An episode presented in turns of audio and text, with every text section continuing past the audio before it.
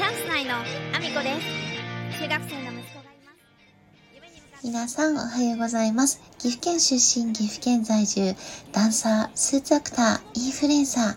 ケントモリプロデュース、チャンス内のアミコです。おはようございます。本日もアミコさんのおつむの中身をダダ漏れさせていきたいと思います。よろしくお願いします。本題に入る前にお知らせをさせてください。4月22日、福井県福井市内、柴田神社から西光寺までの甲冑行列、北昇勝家行列に、美濃の国の舞姫あみ子が初姫役で参戦させていただきます。柴田勝家がお好きな方、お近くにお住まいの方、ぜひぜひお越しください。よろしくお願いします。そんなこんなで本題に移らせていただきたいと思うんですが、なんと、今日で放送100回目になりました。いやー。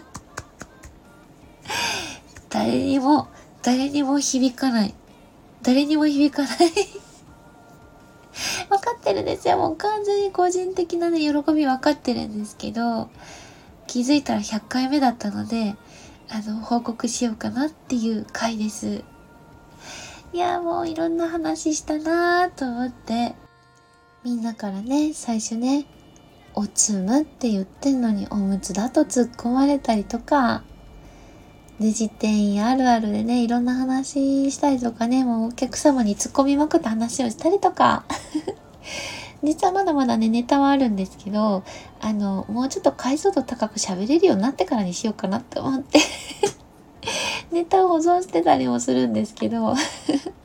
あとはね、家電のね、製品について豆知識だったり、あの、自分のね、あの、質問いただいたことをお話ししたりとか、まあ、よく自分が聞いてるキングコング西野さんの、あの、お話ししてたことを、さらに自分で思ったことをお話ししてみたりとか、まあ、いろんなお話をさせていただいて、たくさんの方、いいねをくださったりね、あの、どっちかっていうと、このスタンド FM でのコメントよりもね、あの、DM だったりとか、Twitter とか、あの、他の配信アプリでね、その、聞いてくれてるよっていうね、お話を聞くことの方が多かったたりするんですけど、でも本当にありがとうございます。皆さんのおかげで100回目を迎えることができたなと思っております。まあ、そのね、あの、皆様へのね、あの、感謝の気持ちとですね、ちょっと昨日の話に、あの、ちょっと追加しようかなと思ったことをお話しして終わろうかなと思うんですけど、宣伝告知は1度ではほぼ伝わらないっていうお話を昨日させていただいて、まあ、自分がね、配信アプリで感じてたその宣伝告知について全然足りてないと思いますっていうお話をしたんですけど、まあこれでね、あの、キングコング西野さんが、あの、どうしてみんなこんなに宣伝告知が全然しないの？なんでこんな足りないの？っていうことをね、スタンド FM でもね、あの、リスナーさんに聞いてたので、まあ私自身が思う見解もちょっとお話ししたいなと思っていて、で、西野さんがね、その、宣伝告知を始めるならだいぶ前から始めなきゃいけないし、あの、A パターン、B パターン、C パターンっていろんなパターンで、あの、みんなにね、こう刺さるか、みんなに伝わってるかどうかを確認しながら、いろんなパターンで宣伝していくのが当然だろうっていうようなお話をされてたんですよね。なんでそれをみんなしないんだろうみたいな。で、私自身も、あのー実際にね、どうしてもこれは集客したいっていう時は、本当にいろんなパターンで宣伝しまくるんですよ。本当にいろいろ自分でやれることやるんですよね。もちろん足も運んで、チラシで一軒一軒近隣の店舗のお店に回ってチラシを置いてくださるところに一軒一軒頭下げてお願いしたりもしたし、DM で今までお付き合いのある方、で、そうだね、今まで私がこう宣伝したことのない、もう全然私がこうどんな活動をしてるか、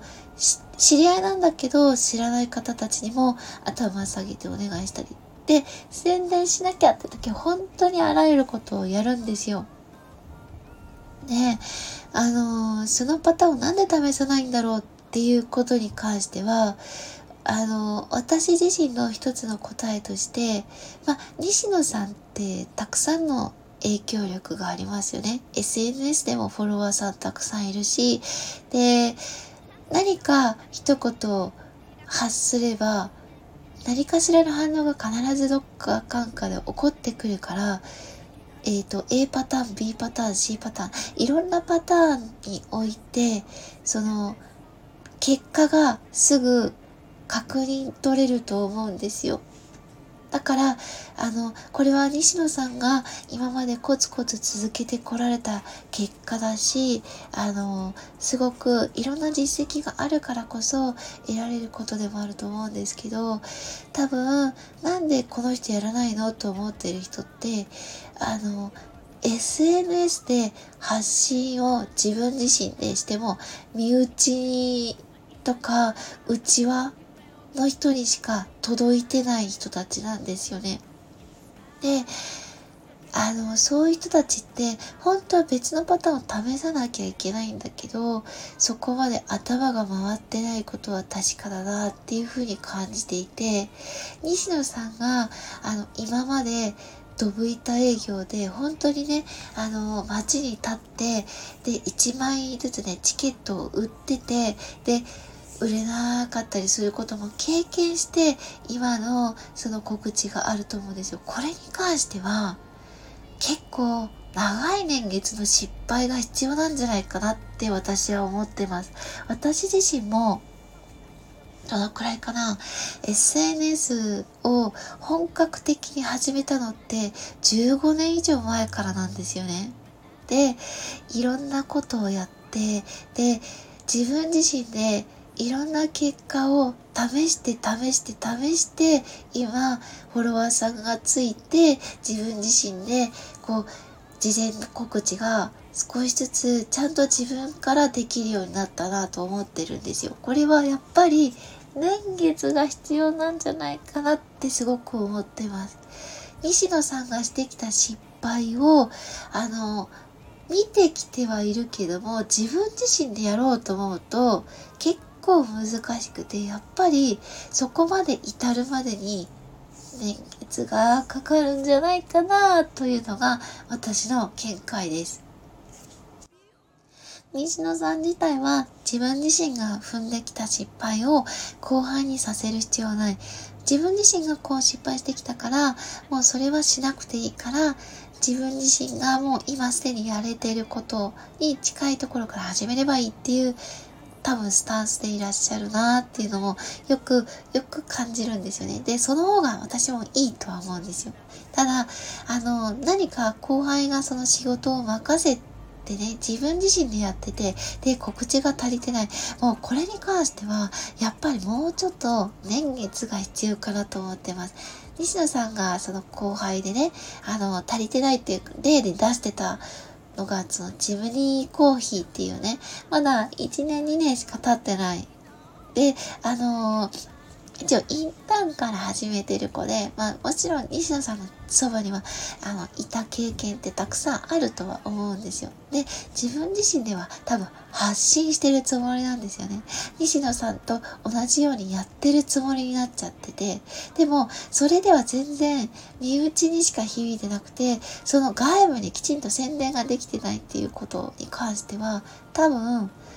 あんまりあの、西野さんが感じてるほどピンときてないと思うんですよ。これには、私はもう少し時間、年月が、あの、必要なものなんじゃないかと。で、私自身もいろんな試しをして、今、もちろんね、西野さんみたいに影響力ないから、一言発したところでたくさんの人に声がかかるかっていうと、そうでもない。でも、地道にどうしても集客したい時は、こう足で、あの、本当に歩いて、チラシクラバリーを何日も何日もかけてやって、お願いします、お願いしますって宣伝しまくってやったんですよね。まあ、コロナ禍だったんで、全然響かなかったですよ。全然結果に結びついてはいないかもしれないですけど、やっぱりそれを、まあ、あの、何年かかけてやっってみる。多少、その西野さんが歩んできた失敗をする時間が後輩にも必要なんじゃないかなって思ったので、今日はちょっと突き出してお話をさせていただきました。ちょっと長くなっちゃいましたけども、皆さんも、えー、今日も一日ご安全にいってらっしゃい。